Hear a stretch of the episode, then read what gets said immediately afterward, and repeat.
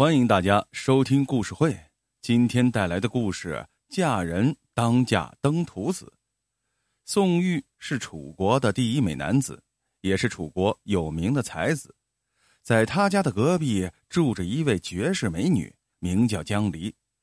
江离倾慕宋玉很久，经常趴在墙头上偷偷的看宋玉。这一看，那就是三年啊！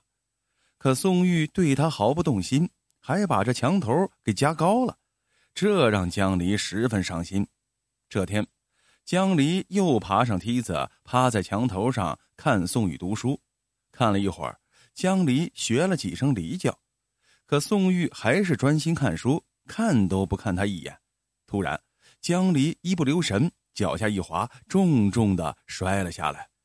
等他醒来的时候，只觉得眼前一片漆黑。他想坐起来，可是浑身疼痛，动不了。这时，他听见一个男人低低的哭声。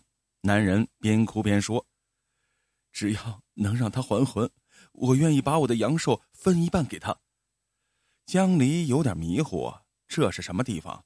他用手摸了摸，四处都是木板，随手敲了敲，发出咚咚的声音。男人停止了哭声，搬开了什么东西。江离突然觉得眼前一亮，他看见眼前这个男人正是同村的登徒子。登徒子脸上露出惊喜的表情，说：“江离，你真的还魂了？”江离疑惑的问：“我这是在哪呀？”登徒子说：“你从梯子上摔下来，当场就摔死了。你家人以为你入殓埋葬了，我趁夜里无人，想要为你招魂，可是没想到你真的还魂了。”借着烛光，江离看了看自己，确实躺在棺材里。他试图坐起来，却疼得皱了皱眉。我伤得很重吗？我的脸没有受伤吧？登徒子犹豫说：“你的脸也受伤了，不过总会好的。”江离发现棺材内的陪葬品有块铜镜，就伸手拿起来。当他看见镜中自己的脸时，立即把镜子扔了。那张脸布满伤痕。肿得像猪头一样，江离哭着说：“我宁愿死，也不要还魂。你为什么要让我活过来？”他不知道，其实根本就不是登徒子让他还的魂，而是他根本就没死。登徒子手足无措的说：“别哭了，别哭了，因为，因为我喜欢你啊。”江离抽泣着说：“我这个样子，你还会喜欢我吗？”登徒子坚定的说：“当然喜欢了。”小时候，我家搬到这个村子里，别的孩子都欺负我，只有你不欺负我，还和我一起玩，什么吃的也会分给我。从那时起，我就喜欢你了。江离伤心的说：“那你带我走吧，我不想让人看见我现在的样子。”其实他最怕的是让宋玉知道自己变成丑女了。于是登徒子在棺材里放了些东西，让棺材的分量不会减轻。然后悄悄地把江离带回了家中，从此，江离就藏在登徒子家里养伤。伤好以后，江离还是很丑，嘴唇裂了，牙齿缺了，腰不直了，走路还一瘸一拐的。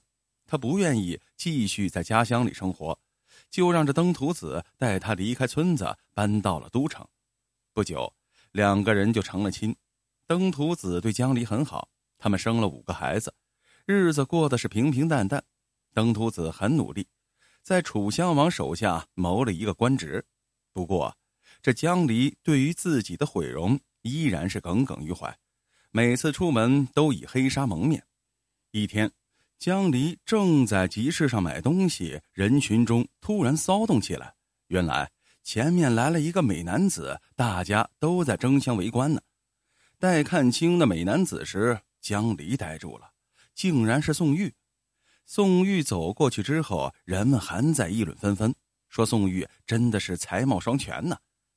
江离正准备回家，突然人群又骚动起来，有人说：“快看啊，那就是天下最好色的男人登徒子。”听到“登徒子”三个字，江离心里一惊，他往那个人指的方向望去，天哪，真的是自己的丈夫登徒子。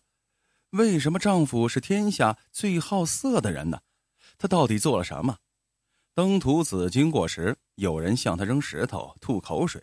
江离觉得很丢脸，他闷闷不乐的回到家，很长时间都没有出门。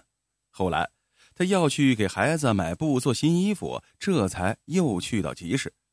卖布的老板认识江离，他偷偷的告诉了其他的顾客，于是大家都知道了江离是最好色男人登徒子的老婆。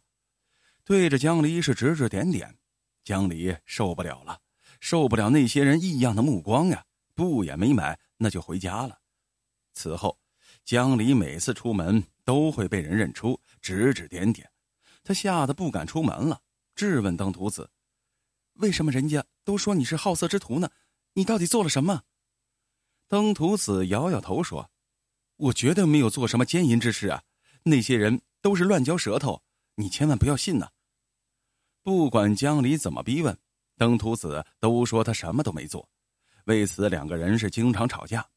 江离觉得自己很倒霉，怎么就嫁了一个这么不堪的丈夫呢？登徒子的坏名声是越传越广，后来整个都城的男女老少都知道他是一个最好色的人。有些无聊的人还跑到他们家门口来围观。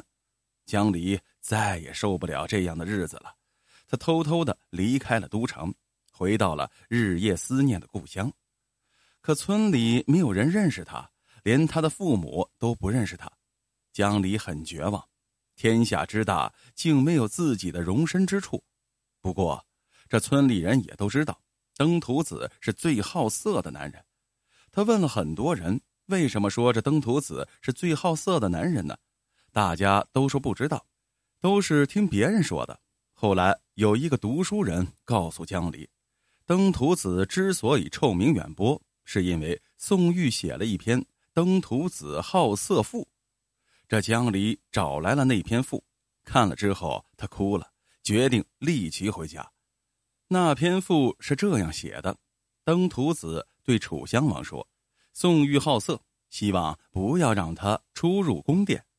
这楚襄王就找来宋玉询问，宋玉说。我不好色，这天下美女莫过于楚国的女子，楚国的美女莫过于我家乡的女子，我家乡最美的女子是在我东边的邻居家的姑娘。增之一分则太长，减之一分则太短，着粉则太白，施朱则太赤。总之是美的无与伦比，恰到好处。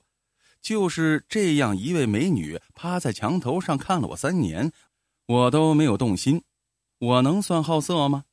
而这登徒子娶了个老婆，丑的出奇，他却很喜欢。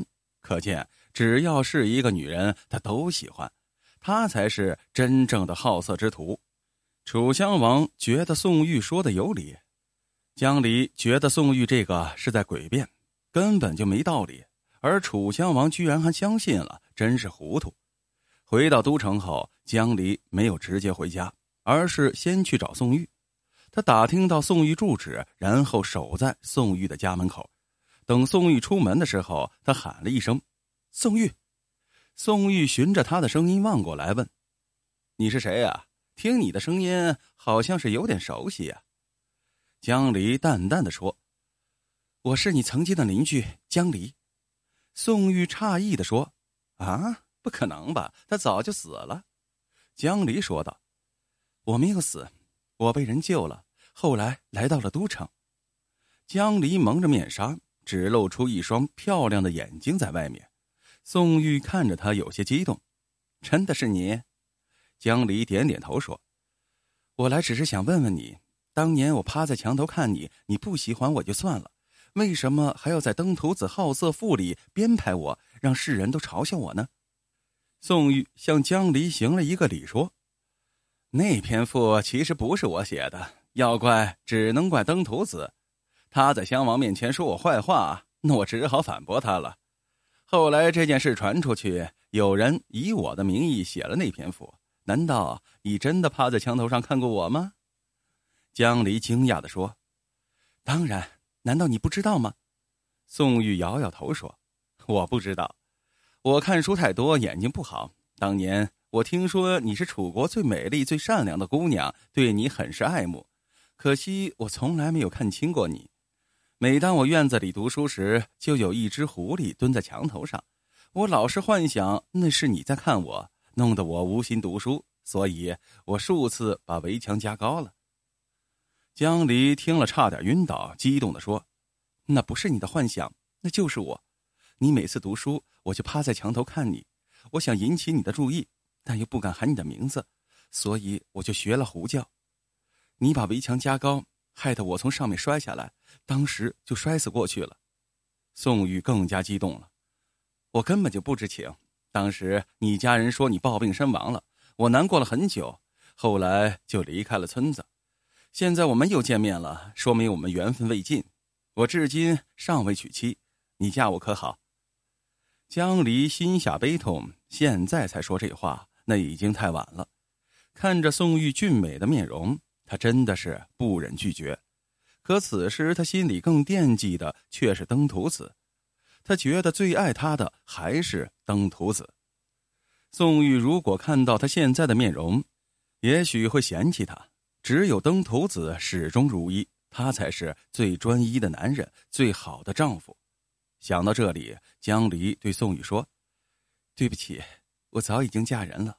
我的丈夫就是登徒子，他是全天下最好的丈夫。”宋玉一听，惊呆了。江离默默的离开了。回到了家里，登徒子见他回来，非常高兴，关切的问他这些天去哪里了。江离看着丈夫，突然觉得他比宋玉更好看。她轻轻的抱住丈夫说：“现在我知道人家为什么说你是好色之徒了。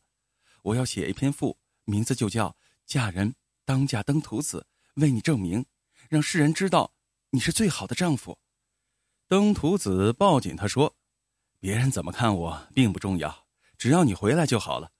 后来江离真的写了一篇《嫁人当嫁登徒子》，可惜他没名气啊，这篇赋没有流传出去。而宋玉的名气太大，那篇《登徒子好色赋》广为流传。到了后世，登徒子成了色狼的代名词，他可真是史上最冤的男人呐。